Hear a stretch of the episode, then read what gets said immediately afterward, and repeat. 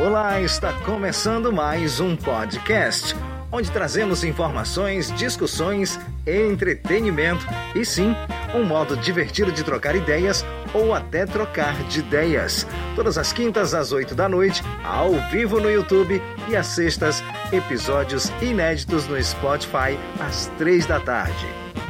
Para saber mais informações, nos siga nas redes sociais Twitter e Instagram, arroba Mundo em Cheque. Boa tarde, boa noite, boa o que você quiser. Estamos começando mais uma edição do Mac Mundo em Cheque, discutindo os principais assuntos do Brasil e do mundo. Temos aqui uma super equipe de comentarista político. Tem aí o Paulinho Felps, futuro administrador, tocador de guitarra. Tem também o Robson Barros. Esse aí vai ser psicólogo do Kêncio, né? Também toca guitarra e aí mexendo em toda a química, Caio Alexandrino botando fogo no Brasil. Esse que vos fala é Carlos Silva, radialista, historiador, especialista em história de pescador. E a gente vai junto aí, do lado de cá nós, do outro lado você, muito mais importante. Vamos nessa aí, galera. Agora são sei lá que horas, tanto faz. Bom, nós aqui não temos nenhum problema em falar qualquer assunto político e a gente vai nessa aí. Tocamos fogo aqui a semana retrasada em Queiroz, Bolsonaro, Bolsominion, Bolsa qualquer coisa e hoje a gente vai fritar aqui o Papai Lula, Filho e Companhia Limitada. Quero fazer aqui uma introdução lembrando aqui a história do Partido dos Trabalhadores, que foi fundado em 1979. A sua bandeira tremula sempre pelas causas nacionalmente conhecidas como de esquerda. Venceu as eleições em 2002, defendendo duas bandeiras muito importantes: a luta pela causa do trabalhador a fim de reduzir as diferenças sociais e também a bandeira anticorrupção. Não precisamos aqui nos alongar muito para dizer que, ao longo de 13 anos e meio do PT no governo federal, nós tivemos aí histórias longas envolvendo corrupção de deputados, senadores, enfim, de ministros, até o presidente Lula foi fritado e terminou parando na cadeia. E é sobre tudo isso que nós vamos conversar aqui.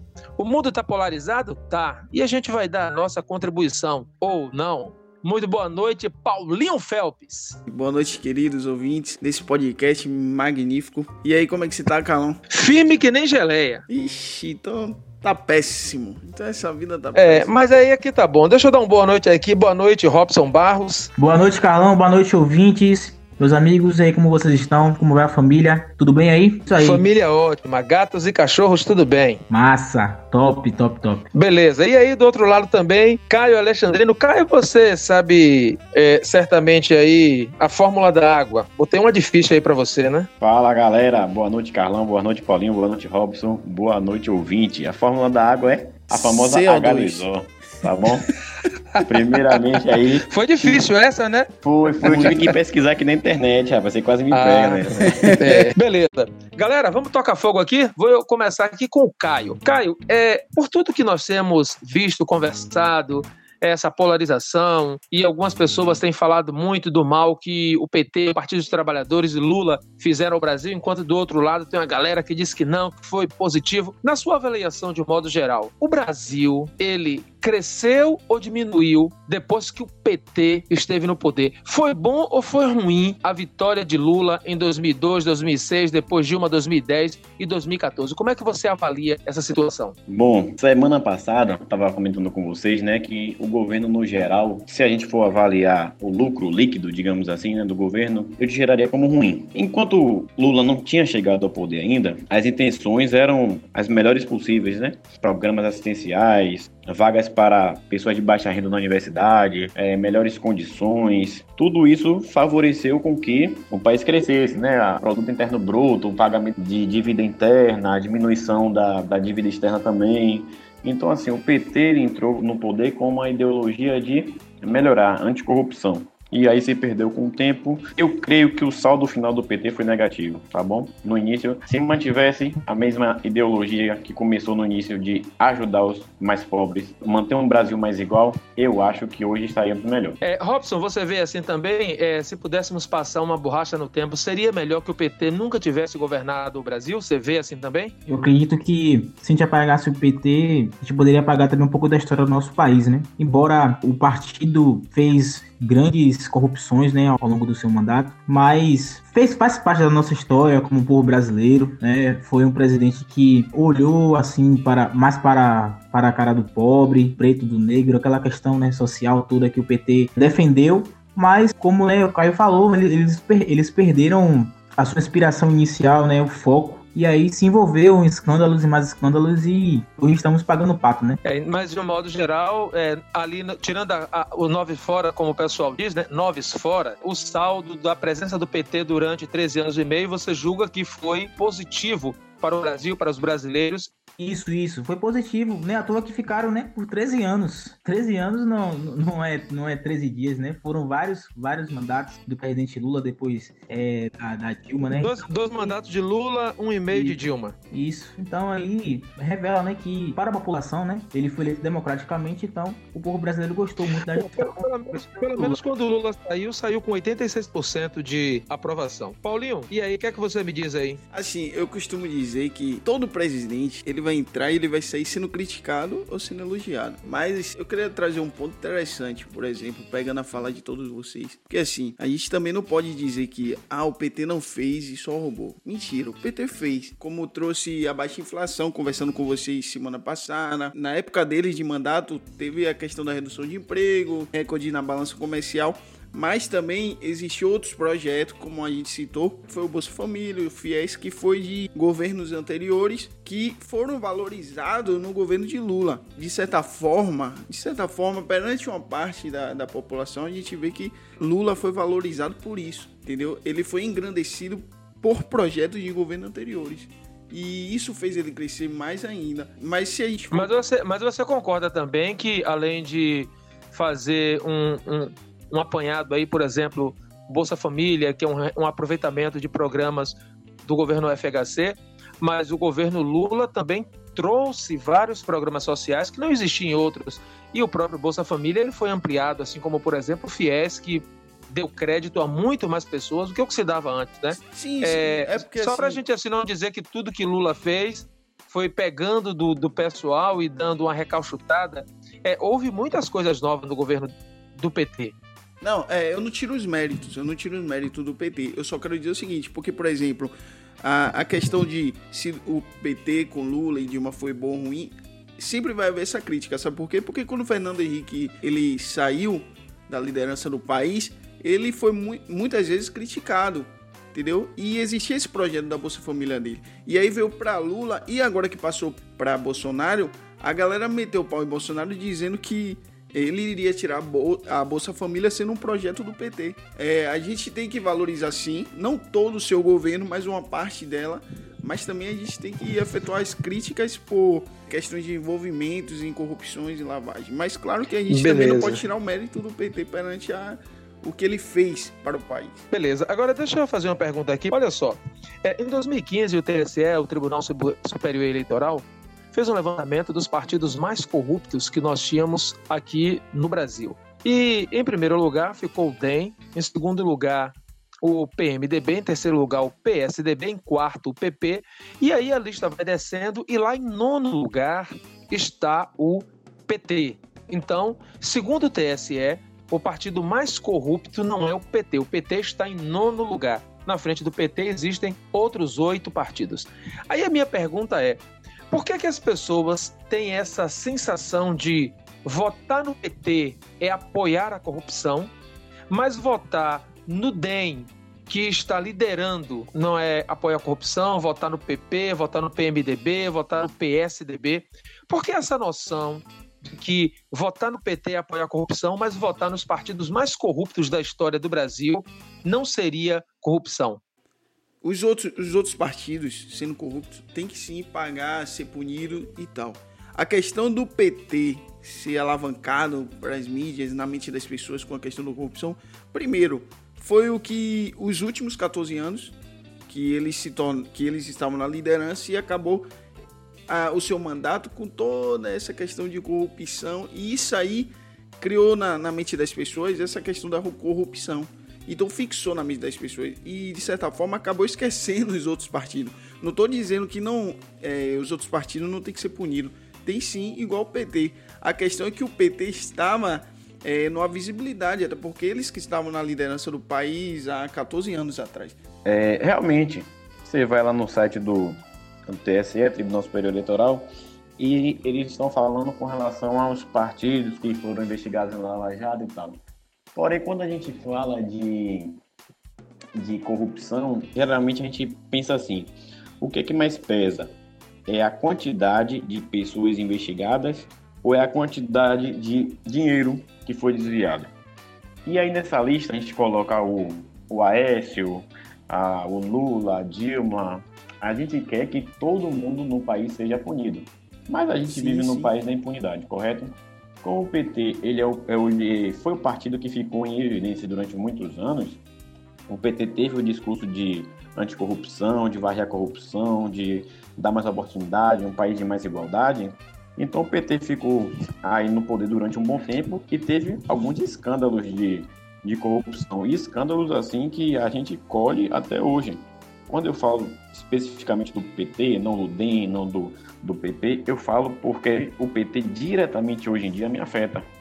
As consequências do PT que saiu do poder em meados de 2014 para 2000. 2014 foi o impeachment da Dilma? Não, foi 2016. 2016, desculpa. 2016, é, desculpa. Então, o, o impeachment da Dilma foi em 2016. Aí tinha, a gente está em 2020. A gestão do governo de Lula até hoje me afeta diretamente porque é, a Petrobras está sofrendo hoje privatizações por parte do Guedes que não deveriam estar sendo feitas. Obviamente, para quem me conhece sabe que eu não concordo em absolutamente nada com o que Guedes faz. O problema é que uma empresa como a Petrobras, no Brasil, como o que a gente tem de riquezas, de transporte, de extração, de produção, de tudo, de bacias, de reservatório, de reserva de petróleo, não tem como um, um um partido conseguir quase, como o PT quase conseguiu falir. O PT chegou ao absurdo de quase conseguir falir a Petrobras. Quando eu digo ô, PT, Caio, deixa, ô, Caio, deixa eu interromper aqui para fazer uma, uma colocação. É, é porque, é, veja só, é, quando o PT entrou no, no, no governo, a Petrobras valia X. Quando o PT saiu, a Petrobras valia 5x. Eu realmente eu tenho dificuldade de entender quando vocês dizem que o PT quase quebrou a Petrobras. Se quando o PT saiu da Petrobras, a, ou, saiu do governo, a Petrobras valia cinco vezes mais do que o que valia antes. Eu também tenho dificuldade de entender é, essa crítica em relação a, a, ao PT como se tivesse inaugurado a corrupção na Petrobras, quando na verdade, desde 1986 que a Petrobras é roubada. Por exemplo, o Ricardo Boechat, quando era vivo, ele ganhou um prêmio em 1986 porque denunciou crimes que eram cometidos contra a Petrobras. Ou seja, a Petrobras era roubada antes do PT entrar e continua sendo roubada depois que o PT saiu. Não, não, não é meio estranho esse recorte que faz e tenta colocar tudo isso nas costas do PT, e mesmo assim levando em consideração que a Petrobras passou a valer cinco vezes mais depois da saída do PT? Ô, Carlão, realmente, como você falou aí, a Petrobras ela passou a valer 5x. Uma questão aí. Esse valor que a Petrobras passou a valer, tudo que a Petrobras antigamente podia produzir por qualidade própria, por subsídio próprio, hoje ela não consegue. Hoje a Petrobras ela vende os royalties de petróleo e compra de fora mais caro. Olha o preço Aí você pode me dizer, ah, cara, mas é inflação. Não. Mas isso começou quando? Ah, isso daí começou quando, quando o PT começou a delegar os diretórios regionais e estaduais do, da, da Petrobras. Tanto que, assim, ó, quando um presidente ele entra na, na, na, na, no cargo do executivo, que a primeira coisa que ele faz é mudar o diretor da Petrobras, presidente da Petrobras. Foi o que o Bolsonaro fez, foi o que Lula fez, foi o que Dilma fez, o que FHC fez. Então, assim, ele mudou o presidente porque era a favor do seu conluio, digamos assim, dos diretores. Então, essa, essa, esse desvio de dinheiro de verba pública do, do, do, do caso específico do PT, tá? Não estou falando que os outros partidos não desviaram, estou falando exclusivo do PT. Eu estava dando uma olhada aqui, ela está na casa dos 6 trilhões de reais. E a Petrobras ela não consegue recuperar isso em 50 anos. Em 50 anos ela não consegue recuperar os 6 trilhões só de lucro, entendeu? Então hoje a gente sofre na pele uma coisa que começou a acontecer lá no passado. Mas esses 6 trilhões que você fala é de dinheiro roubado que a Petrobras Dinheiro sofreu? desviado, dinheiro desviado. Hoje em dia, os aposentados, antigamente, Carlão, os aposentados eles recebiam um auxílio para poder se aposentar. Era como se fosse um, um, prêmio, digamos assim, um incentivo à aposentadoria, né? Então, se você se aposentar hoje, você recebe X. Hoje, de, com o pagamento dos planos de saúde, plano de aposentadoria que os empregados estão tendo que pagar de volta por causa da gestão do PT, hoje em dia eles estão fazendo assim, é, ao invés de você pagar X, hoje você recebe X dividido por 100. Então, por exemplo, você recebia 100 mil para poder se aposentar, hoje você recebe mil. E, e não é exagero meu não. Eu tenho, eu tenho certeza que eu, eu tenho ouvintes aí, que é parentes que trabalham na Petrobras, que estão passando por isso agora. De salário de não, olha, perder 40% é, do salário. É, mas deixa eu falar uma coisa aqui para você. Depois, em outro momento, aí a gente pode ter um outro bate-papo. Mas, por exemplo, eu questiono esses, três, esses 6 trilhões porque a Petrobras não vale 6 trilhões. Né? Se você pegar a Petrobras e vender ela duas vezes, não dá 6 trilhões. Como foi que conseguiram roubar 6 trilhões é, se a Petrobras ela não vale nem, nem chega perto desse valor? Né? É, é a mesma coisa de a gente dizer que entraram na minha casa e roubaram um milhão. Pô, minha casa não vale um milhão. Mas é eles não. Mas eles não roubaram de um dia para o outro, não, cara. Eles não roubaram de um dia para o outro, não. Isso aí foi dentro de 11 anos. 11 anos de delegação de diretores regionais. Não, que todos estão investigados no Lava Jato. Todos, todos. Todos os diretores, vamos, todos os diretores. Vamos, vamos.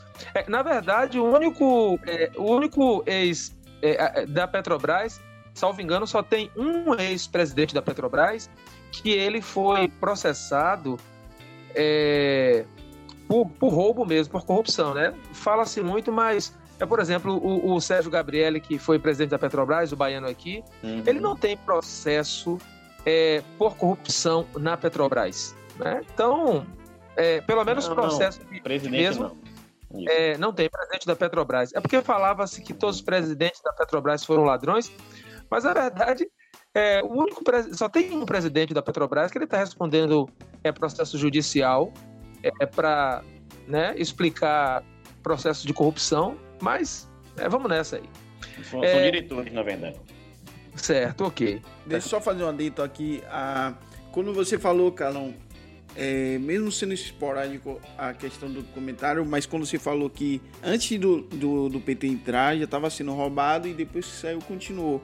A questão é que da mesma forma que é, Bolsonaro hoje é cobrado pela questão do diálogo de anticorrupção, o PT também, é, na verdade, não foi cobrado, mas foi confiado ao PT essa questão. E no final, houve uma decepção perante a isso.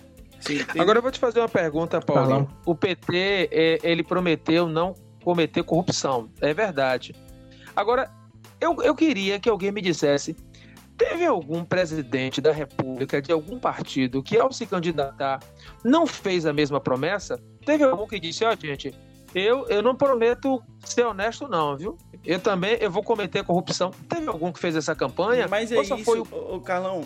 É... é a impressão que dá é que, quando diz assim, mas o PT prometeu que não iria se corromper. Mas é isso que eu falei, Aí, assim. Não que só o PT que prometeu isso como se fosse uma coisa excepcional, quando todo mundo promete isso. Mas na realidade. Não promete, não o comentário que eu faço é com relação da mesma forma que há uma, uma cobrança perante Jair Bolsonaro que não ia se aliar à questão do Centrão e outros. Bolsonaro já bateu, deixa o rapaz quieto aí. Não, eu sei. Ou então qualquer outro presidente, independente o povo, o povo hoje ele está cansado de é, existir corrupção no, no, no governo brasileiro em geral. Então o que acontece é o seguinte: independente se ele vai fazer o discurso de anticorrupção, na verdade, independente disso, ele tem que permanecer com aquele discurso e o povo vai confiar naquele discurso. Se no final ele falhar, o povo vai é, se lamentar, vai ficar muito triste perante aquela atitude, porque independente do presidente que seja, mesmo que ele traga o discurso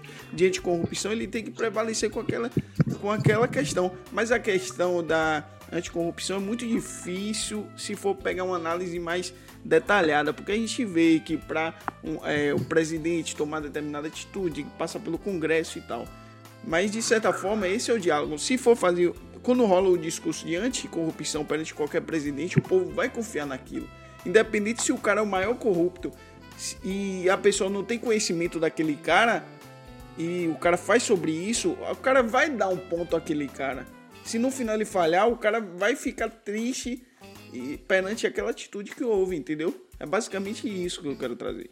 Carlão, é o seguinte, é, tem, tem uma coisa que também que precisa ser considerada, né? Por exemplo, né? Se eu estou muito em evidência, sendo que né, eu estou na frente ali de alguma, de alguma função e acontece algo de errado, mesmo que os outros também fizeram aquilo de errado, mas se eu ficar visto, né, as pessoas verem que eu fiz também, é normal, digamos assim, de que as pessoas que também estavam no erro, estavam fazendo a mesma coisa, acusem aquele que ficou em evidência só para safar. Isso aconteceu porque isso realmente é um dado, né? Isso é um dado, não tem como discutir. O PT não é o partido mais corrupto do Brasil, é um partido corrupto, mas não é o mais corrupto. Existem outros partidos que são mais, mais, mais, mais corruptos, mais sujos ainda do que o PT. E esses partidos que são sujos, eles vêm dessa narrativa de colocar o Partido dos Trabalhadores como o mais corrupto do Brasil para desviar o foco daquilo que está roubando mais. Isso aí é fácil, isso aí é fácil de fazer, isso é manipulação.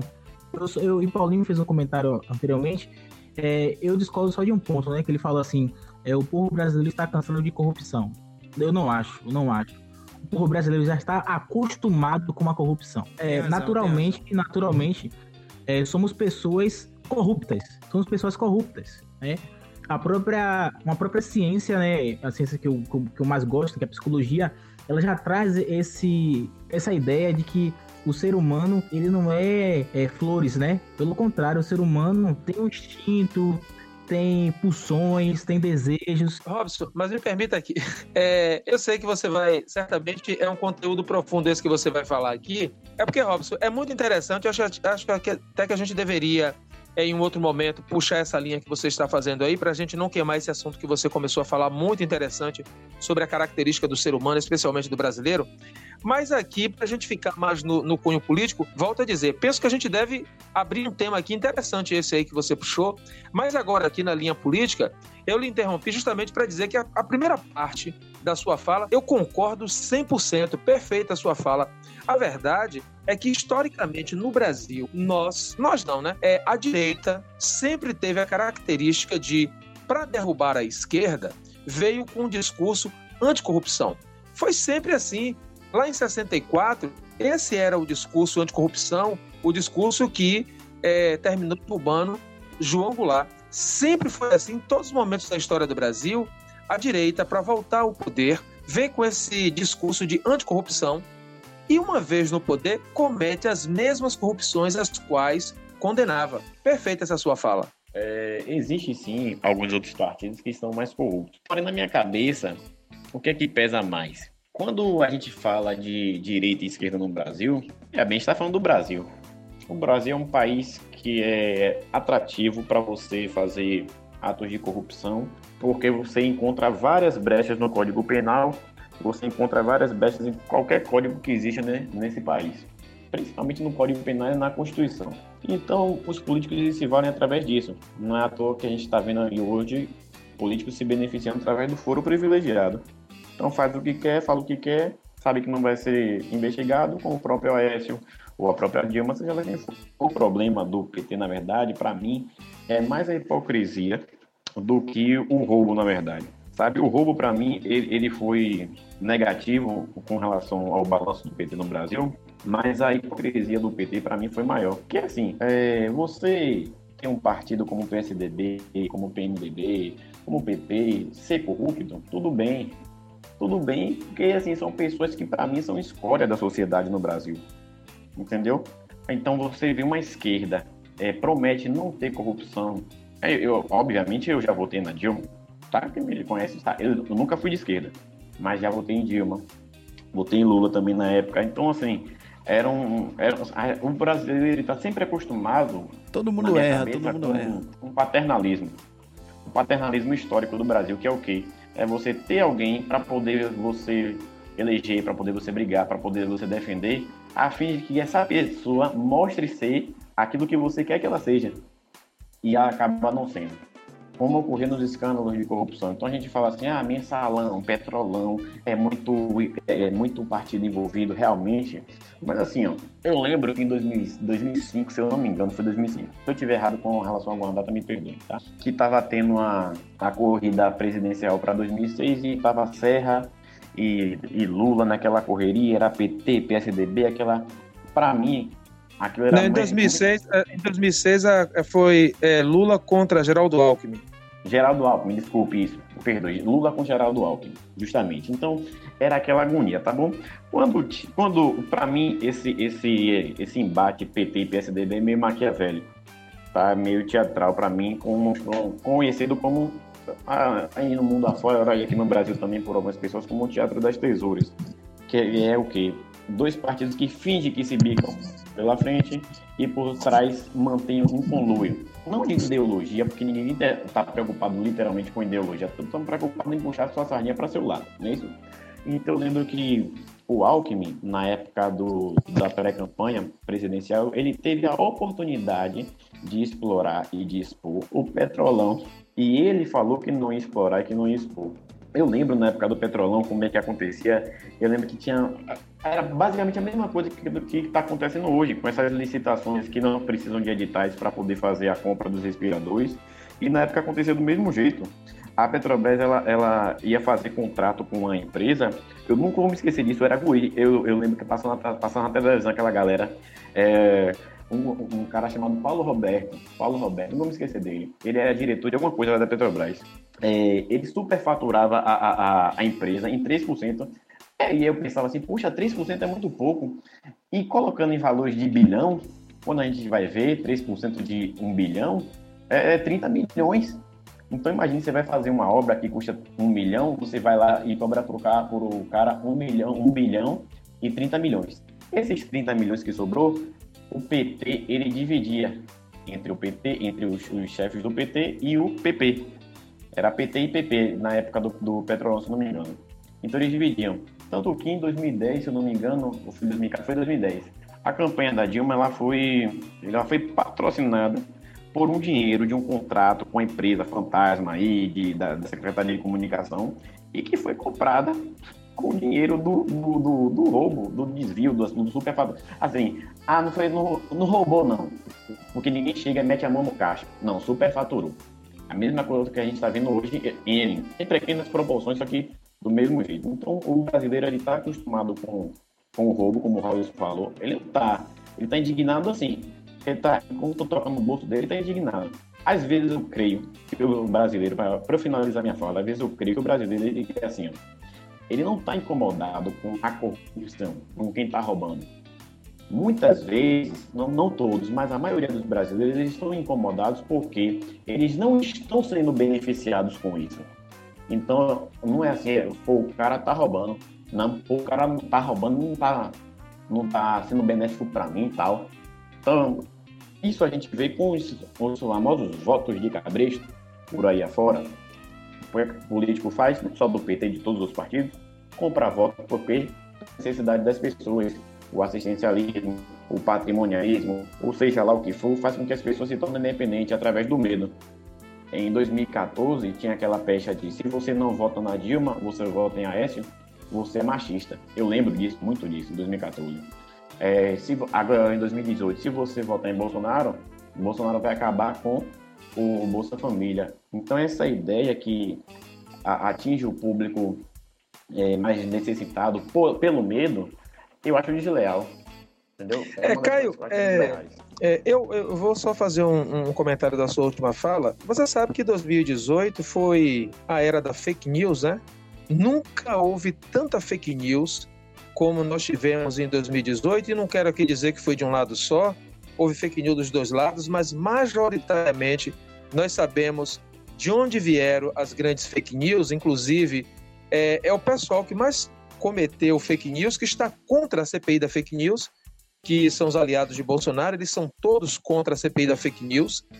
É, e veja só, uma das fake news que as pessoas mais faziam era justamente essa.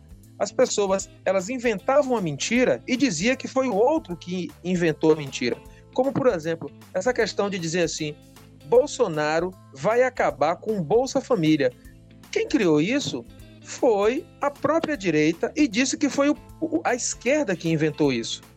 Então tinha muito isso. O camarada criava uma mentira e dizia que foi o outro que criou a mentira. Ou seja, é, era de fato uma fábrica de mentira, porque é, é o, o, a própria pessoa criava mentira e se dizia vítima daquela mentira. Dizia, olha, eu estou sendo vítima dessa outra mentira.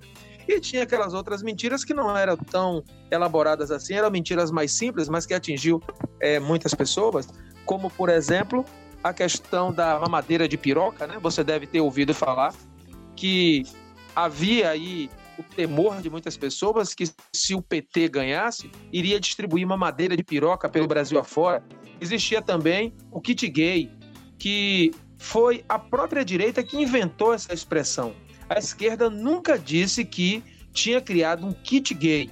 Existia, na verdade, um kit anti-homofobia e que a esquerda deu, a direita deu o nome de kit gay e ela disse que a esquerda criou o kit gay, ou seja, ela mesma foi que inventou essa expressão para o kit anti-homofobia. Inclusive, a justiça depois proibiu que na campanha de Bolsonaro, por exemplo, fosse usada essa expressão, porque o governo nunca usou essa expressão. E diga-se de passagem, o kit gay, ou, como eles dizem, né, que essa coisa que nunca existiu, é, o governo federal nunca comprou uma apostila para distribuir nenhuma escola. Nenhuma escola no Brasil recebeu o que eles chamavam de kit gay. Nenhuma.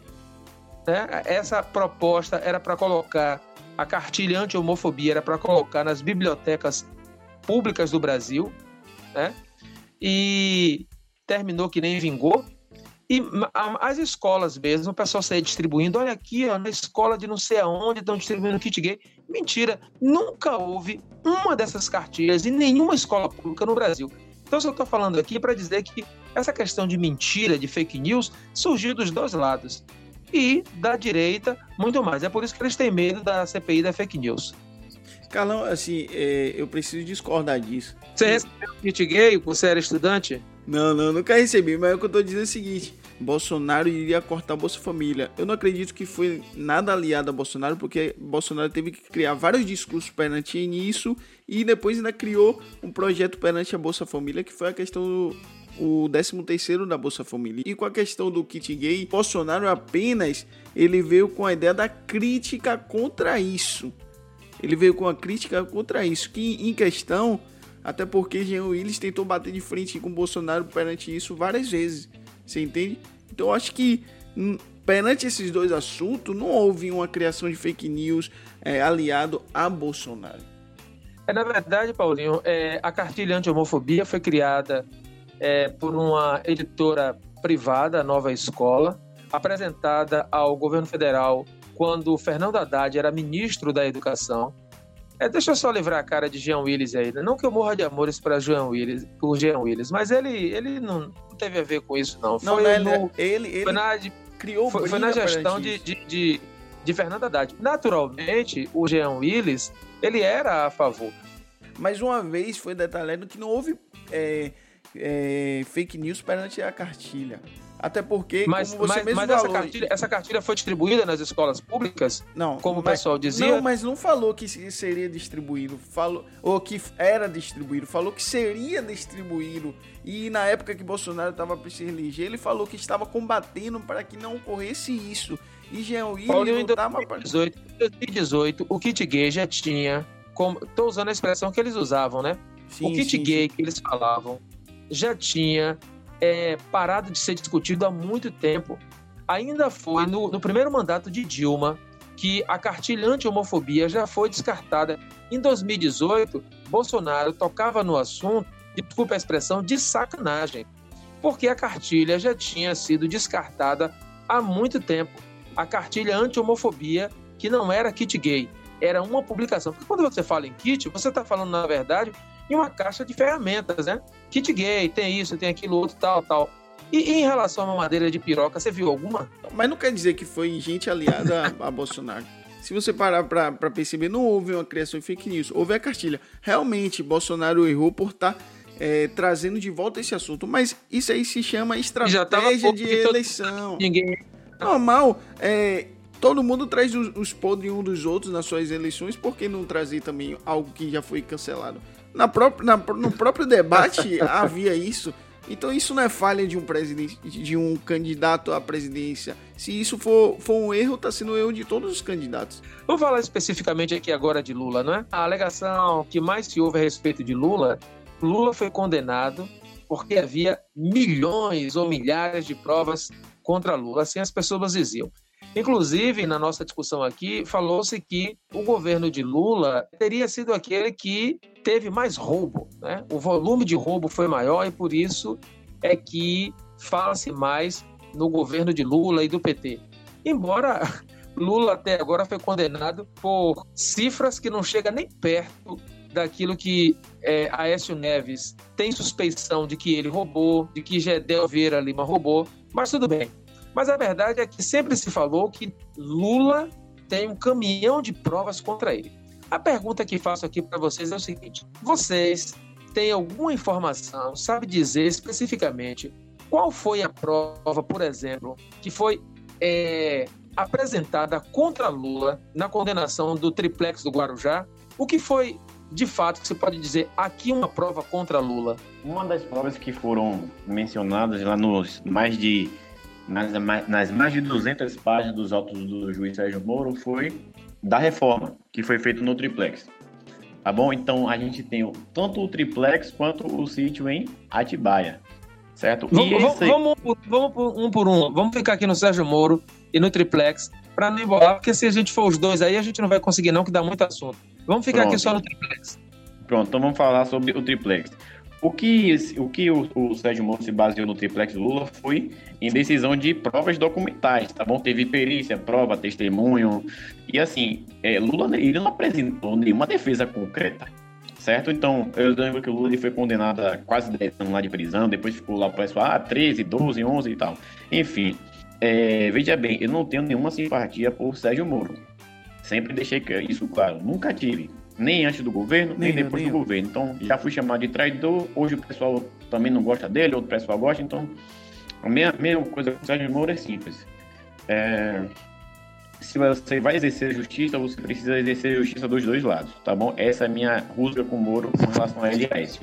Mas falando do PT em si, é, a defesa de Lula na época disse que é, o Lula, a Moro atacava a, a democracia, não sei o quê. Enfim, que é que o Moro considerou para poder é, é, alegar a condenação de Lula?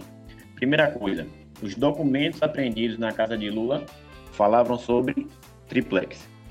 É, alguns documentos que foram achados numa empresa aí chamado Bencoup também se referiam a documentos do triplex. Documentos na OAS, na empresa OAS, empreendedora de, de construção de imóveis, no nome do triplex. Nota fiscal da OAS e de outras empresas no nome do Triplex. Mensagem do celular de um cara aí é, que era ex-presidente dessa, dessa empreiteira da OAS, falando assim, ó, é, projeto do chefe e marcar com a madame. No caso, a madame se referia a Marisa, ex-falecida, ex esposa de Lula. Ex-falecida não, ex-esposa de Lula, falecida recentemente. É, teve um cara também aí chamado Paulo Gordini, então a galera fazia um, um, um esquema com a, uma Polícia Federal de delação, né? A gente conhece muito bem isso hoje aí. Então, assim, tinha lá vários empreiteiros da OS, testemunho de funcionário para fazer é, é, reforma. Tinha um gerente, teve um gerente da OS também, que disse, segundo ele, né, ele acompanhou a visita de Lula e da ex-esposa, da falecida esposa, no triplex dele. E uma mulher lá, se não me engano, ela era engenheira ou era técnica da, da OS também, que acompanhou a visita de Marisa e de outro cara lá em 2014. Então, perceba, reforma, acompanhamento, tudo isso que a gente está vendo foram de empresas que estavam ligadas à Lava Jato, com é, fraudação de licitação, com fraudação, com um fraude de licitação, com fraude de reforma, com fraude de contrato, com fraude de tudo e que estavam ligados ao triplex de Lula. Ok. É, antes de, de Robson e Paulinho é, falar, se assim quiserem, deixa eu aqui bater um papo sobre tudo isso que Caio falou, muito interessante.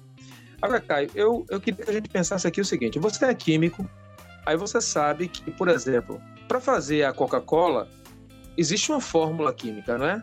O cara não pode chegar lá e, ah, eu acho que bota café, eu acho que bota água. Não, existe a quantidade certa de água e de cada substância que tem ali. Se alterar aquilo ali, você sabe que altera o sabor. Concorda? Você concorda, certamente, né? É, você é químico, você sabe que o negócio tem que ter ali é, milimétrico. Então, Caio, é, justiça, ela não funciona na base do oba-oba. Parece que é, tudo indica que é, é as coisas estão parecidas que, que, que são assim. Não pode ser dessa forma. Justiça, ela tem que ser milimétrica, matemática. Existe a acusação, existe a prova e existe a condenação. Então vamos lá aqui para a gente entender um pouquinho dessa coisa aí. O Ministério Público acusou Lula de ser proprietário de um triplex no Guarujá como propina dada pela OAS. Bom, proprietário é o cara que é dono, que tem a escritura. A defesa de Lula foi no registro, é, no cartório de registro e mostrou que aquele apartamento não estava em nome de Lula. Aí o Ministério Público mudou a acusação o Ministério Público foi e disse que, ok, não está em nome de Lula, mas Lula tem a posse do apartamento. Bom, os advogados foram lá, mostrou que é posse, né? Posse é você pode não ser dono, não ter escritura, mas você mora, você usufrui, você está curtindo aquilo ali, como seria o caso do sítio de Atibaia, que aí é uma outra discussão. Aí os advogados foram e mostraram que Lula não tinha posse. Lula nunca dormiu uma noite no apartamento, não tinha chave, então Lula não tinha posse. Aí o Ministério Público viu que também não ia prosperar isso. Aí o Ministério Público foi e acusou Lula, acusou que o apartamento era atribuído a Lula. A defesa de Lula disse: bom, já caiu a primeira é, acusação, já caiu a segunda, vamos derrubar a terceira. Mas para derrubar a terceira, precisava ver o que é juridicamente atribuir a Lula, porque juridicamente todo mundo sabe o que é propriedade, juridicamente todo mundo sabe o que é posse. E juridicamente, que diabo é atribuído? Não existe isso, juridicamente falando. Então o Ministério Público nunca explicou que diabo é isso. O apartamento é atribuído a Lula. Ok, agora vamos para a condenação de, Lula, de, de, de Moro. O processo, na verdade, teve 250 mil páginas. É, e aí, nesse processo, Moro ele precisava agora dizer qual foi o ato de ofício que Lula praticou para configurar o crime, porque Lula foi acusado de corrupção passiva.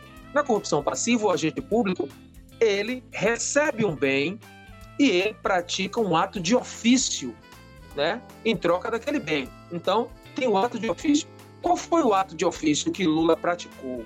O que foi?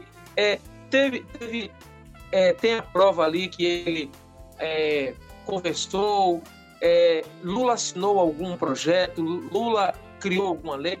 Qual foi o ato de ofício? Ou seja, aquilo que Lula fez. Aí Moro vai e coloca na sentença atos indeterminados. Que diabo é isso? Quer dizer, tem milhares de provas como você citou muitas aí, que supostamente seriam provas, e Moro coloca na sentença atos indeterminados. Caio, isso é a mesma coisa de eu dizer que você matou uma pessoa.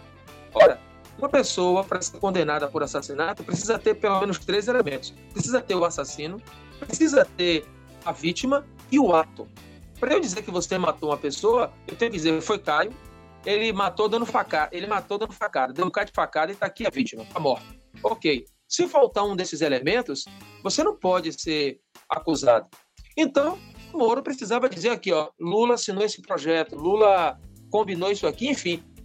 O Moro simplesmente colocou atos indeterminados. Seria a mesma coisa de dizer, olha, Caio matou uma pessoa, quem foi? Não sei, matou alguém por aí algum dia, não sei como foi, quando foi, nem onde foi, só sei que ele matou.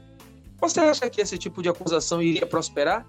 Não, qual é o crime dele? Crime indeterminado. Eu só sei que ele matou alguém, não sei quem foi, quando foi, que dia foi. Então, quando o Moro coloca ato indeterminado, ele está dizendo: eu não sei o que foi que Lula fez, eu não sei que dia fez, quando fez, como fez, mas eu sei que ele fez. Então, É isso que Moro não consegue responder. Qual, o que foi que Lula fez objetivamente? Ele tem que colocar a sentença, ele tem que dizer assim: olha, Lula ele recebeu é, 3 milhões porque ele fez isso aqui, ó. Ele fez esse negócio aqui. Não tem.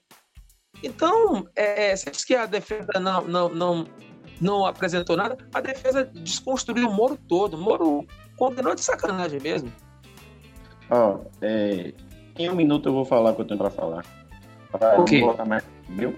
É, concordo com você em algumas partes aí, sim.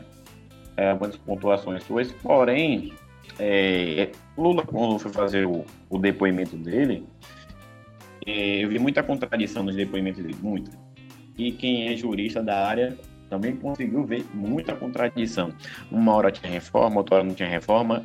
E muitas vezes a gente viu Lula jogar para cima da ex-esposa dele, que estava morta. Então, assim, é, poxa, eu lembro que é, é, quando teve uma, uma apreensão aí numa, numa casa de Lula, nem lembro onde foi. Acharam documento da que, que a esposa dele, a esposa dele, Marisa, tinha sim assinado, certo? Assinado e adquirido um apartamento nesse ah, é, nesse conjunto aí, eu acho que era Solar, Sim, era Solar, o nome, é verdade. Ela comprou uma coisa, ela pagou Foi.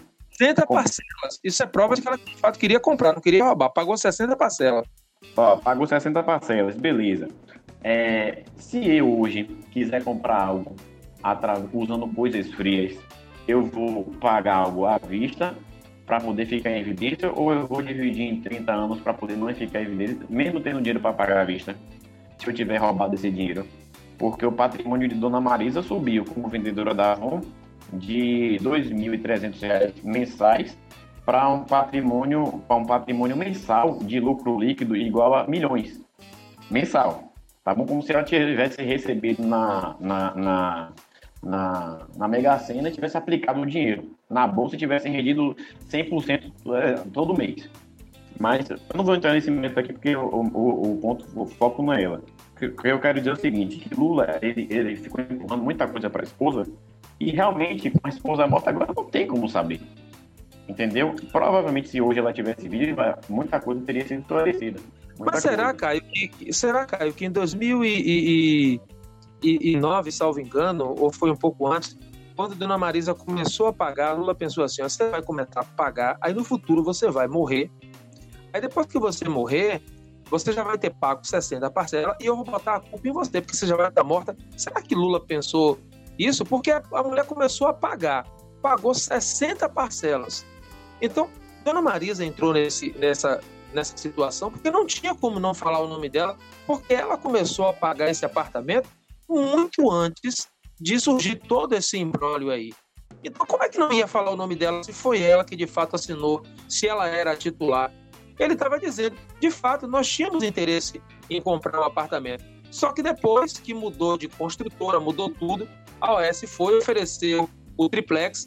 Olha, vocês estão pagando cotas aqui e tal, eu tenho um negócio melhor para vocês. Era interessante para a OS que Lula adquirisse o triplex, né? Pô, o ex-presidente mora lá em cima no triplex. Foram lá, visitaram, e depois que visitaram, a mulher dele disse: Não, não tenho interesse aqui não. Para mim, isso aqui não vale a pena não. E aí, pronto, não tem interesse, acabou, não quero. Então, não tinha como ele não votar da mulher dele. Ó, oh, é, veja bem, com relação a isso que você falou, da esposa dele ou não, é, tem muita coisa que foi contraditória, contraditória no depoimento de Lula. Por muitas vezes eu lembro, eu lembro que ele trocava data, que ele falava que não tinha sido reformado, depois foi reformado. É, então, assim, eu acho, eu vejo muita incongruência. Obviamente, eu, eu, eu não vejo tanta necessidade da gente crucificar Lula como o, o, satanás, digamos, do Brasil, ou pelo caso do, do triplex, você tá entendendo? Pelo caso do triplex, não. É como se assim, ó, eu vou, vou, vou, vou ser bem sincero para você, como você fala assim, ó, Carlão, eu trabalho numa empresa e eu desviei um milhão de reais dessa empresa, mas eu fui preso porque eu roubei uma galinha no quintal do cara. Então, para mim, não só Lula, o PT, o PSDB, então, assim, eu acho que a condenação de Lula ela foi até injusta para o que ele merecia, contanto que todos os outros investigados fossem presos. Então, essas manobras jurídicas que o pessoal faz hoje, de segunda instância, primeira instância, eu não vou entrar nem no mérito aqui das pessoas hipócritas que hoje defendem, que não defendem, quem, quem não está a favor, não. Entendeu? Porque a gente vive num Brasil, como eu falei para você, de impunidade. Entendeu? E hoje o, o, o, que a gente mais vê é crime de colarinho branco. Né? E as pessoas estão soltas, livres, e é, um, é, é como se fosse um incentivo para você cometer delitos. O seu foro privilegiado lhe dá delitos. O seu patamar político lhe dá, ou, ou lhe dá o, o, privilégio de poder cometer delitos. Beleza, galera. Acho que a gente aí já passou para além do permitido. O bate-papo foi nota 10. Não sei se o Robson e o Paulinho teria mais alguma coisa a acrescentar. Para mim tá de bom tamanho aqui, gostei demais. Acho que Caio falou por nós aí. Acho que foi um assunto bacana hoje. Hoje, hoje foi. Hoje eu senti um pouco de aquela vontade de bater em alguém, mas a gente controla. Brincadeira, brincadeira. Não nada disso. Então, valeu, um abraço para todo mundo aí. Muito bom o podcast de hoje. Na próxima quinta-feira, a partir do mesmo horário, sete e meia aqui para nós, para você que está do outro lado aí, às três da tarde. A gente está aqui com outro assunto, uma conversa super legal. Um abraço para todo mundo aí. Se Deus quiser, semana que vem estamos aqui de volta.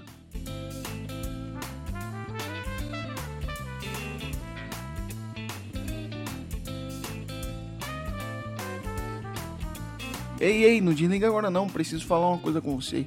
Você pode estar nos enviando sugestões, perguntas, pedidos lá nas nossas redes sociais, arroba em Cheque no Twitter e Instagram.